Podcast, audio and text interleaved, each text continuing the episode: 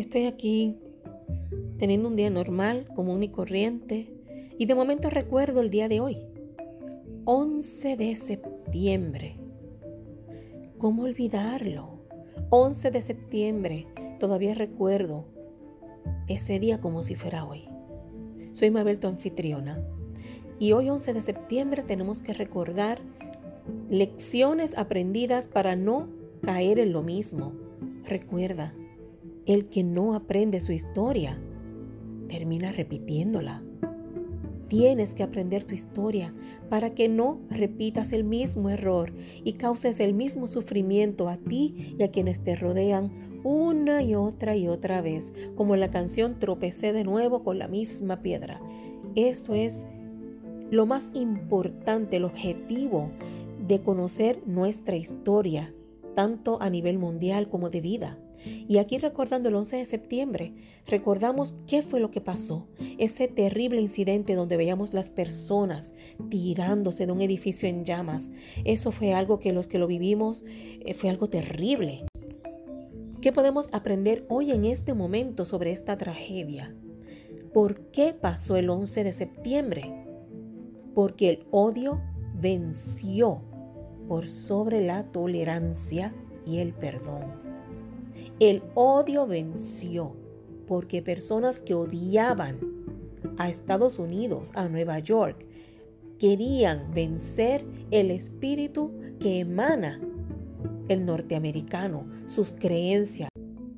¿Por qué? Por el fanatismo de su religión, por el odio a otra persona que no sea igual a ellos, que no piense y sienta igual que ellos por diferencias. Eso llevó a ese desastre, ese dolor que no se borra de la mente de quienes lo vivimos. Lo que ocurrió fue nefasto a nivel mundial. Mira lo que lleva el fanatismo, la falta de tolerancia, el odio. Miren a lo que llevan, porque las personas son incapaces de ver el daño que causan no solo a la persona, sino a sí mismas terminaron haciéndose daño a sí mismas también, porque el daño fue mundial, mundial. Ustedes saben por qué, algo que yo desconocía, porque yo de eso no, no tengo tanto conocimiento, pero si uno se pone a leer, se aprende, ¿verdad? Dice aquí que fueron cuatro aviones comerciales.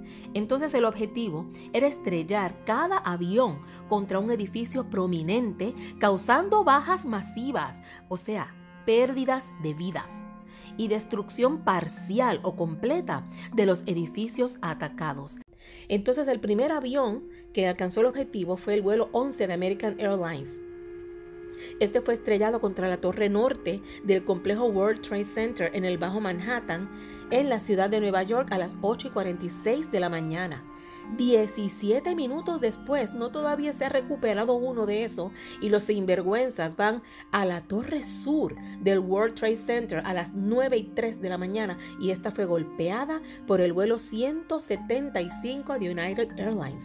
Las dos torres tenían 110 pisos. 110. Contabilice qué cantidad de personas había, más o menos. Así que esos ambos edificios se derrumbaron en una hora y 42 minutos, lo que llevó al colapso de las otras estructuras del World Trade Center, incluido el Seven World Trade Center, y dañó significativamente los edificios circundantes un tercer vuelo que fue el 77 de American Airlines, que había despegado del Aeropuerto Internacional de Dulles, secuestrado sobre Ohio, fue estrellado a las 9 y 37 de la mañana contra el lado oeste del Pentágono, la sede del ejército estadounidense, en el condado de Arlington, Virginia, causando un colapso parcial de ese lado. Y el cuarto y último avión secuestrado fue el vuelo 93 de United Airlines, en dirección a Washington, DC. ¿Quién vive ahí? Solo el presidente, nada más y nada menos. Entonces ese vuelo 23, esto aquí es donde me da escalofríos, porque unos héroes, pasajeros de avión, intentaron recuperar el control de la aeronave lejos de los secuestradores y finalmente desviaron el vuelo de su objetivo, que era estrellarse aparentemente en la Casa Blanca. Y esas personas se sacrificaron para que no se estrellara ese avión en ese lugar, matando al presidente y a todos los que estuviesen en, en el lugar y en sus alrededores.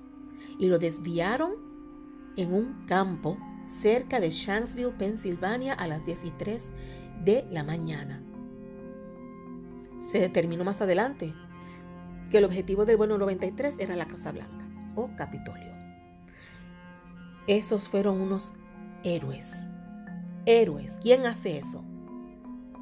Héroes en el siglo XXI.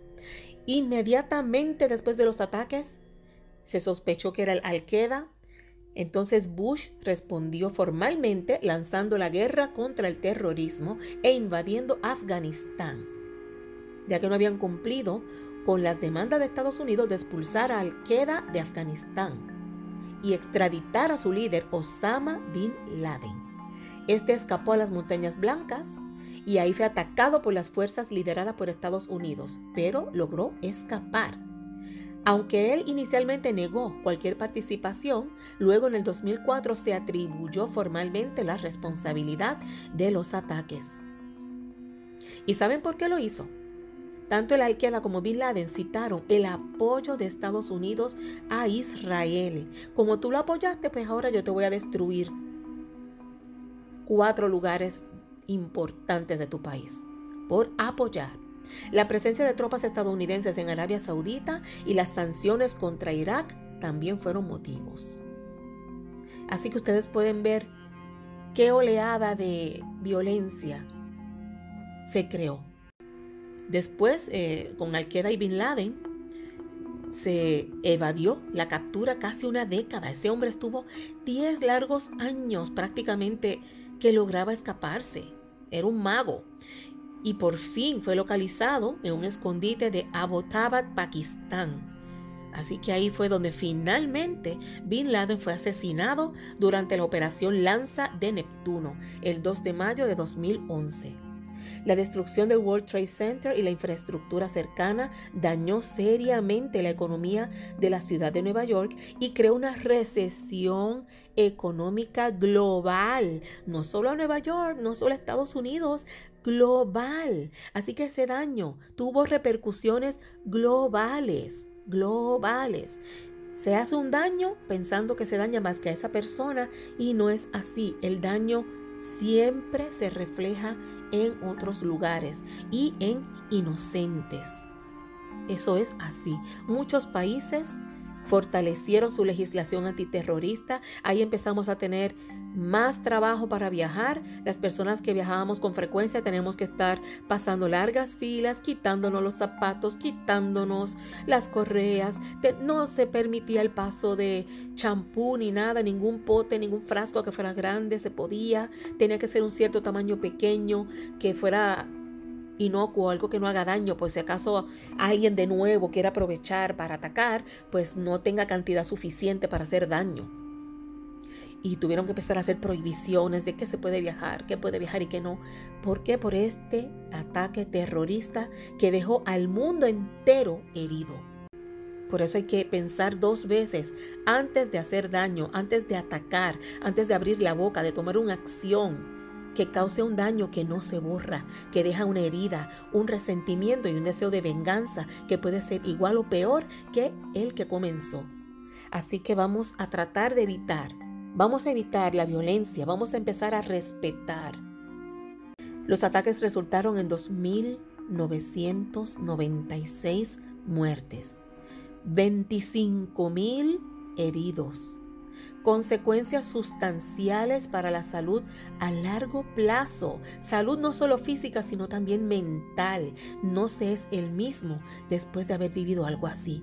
Se han construido numerosos monumentos, incluido el National September 11 Memorial and Museum en la ciudad de Nueva York, el Pentagon Memorial en el condado de Arlington, Virginia, y el Flight 93 National Memorial en el lugar del accidente de Pensilvania. Mi gente, la historia nos da enseñanza. Vamos a aprender tú y yo a ser tolerantes, a que si otro no piensa igual que yo, no por eso hay que atacarlo. No por eso hay que caerle encima, no por eso hay que estar comentando o estar haciendo daño. Si alguien un grupo hacen alianza con otro, déjalos. Porque a la larga, si está equivocada esa alianza, eso se va a notar, eso va a salir a la luz. Eso me ha pasado a nivel individual, a nivel personal. Personas que hacen alianza en contra de uno y a la larga se arrepienten de esa alianza porque se le abren los ojos. No atacar ni tomar venganza porque aquellos se aliaron contra mí. No. Seamos más grandes, más maduros y más fuertes que eso. Aprendamos a tolerar, aprendamos a dejar que las cosas caigan por su propio peso y a no darle importancia a aquello que no lo merece, porque no debemos caer en la violencia, se debe evitar en lo más que se pueda. Que el fanatismo y la falta de tolerancia no sean parte tuya y donde quiera que vayas, promulga la tolerancia y la unión entre las personas y que las diferencias se solucionen sin violencia. Vamos a hacer de este mundo uno mejor recordando ese día tan nefasto que todavía nos toca el corazón. Vamos a poner nuestro granito de arena para que esto crezca en tolerancia y en ausencia de fanatismo. Todos podemos tener nuestras creencias, pero saber que el otro también. Y mi derecho termina donde comienzan los tuyos. Bendiciones.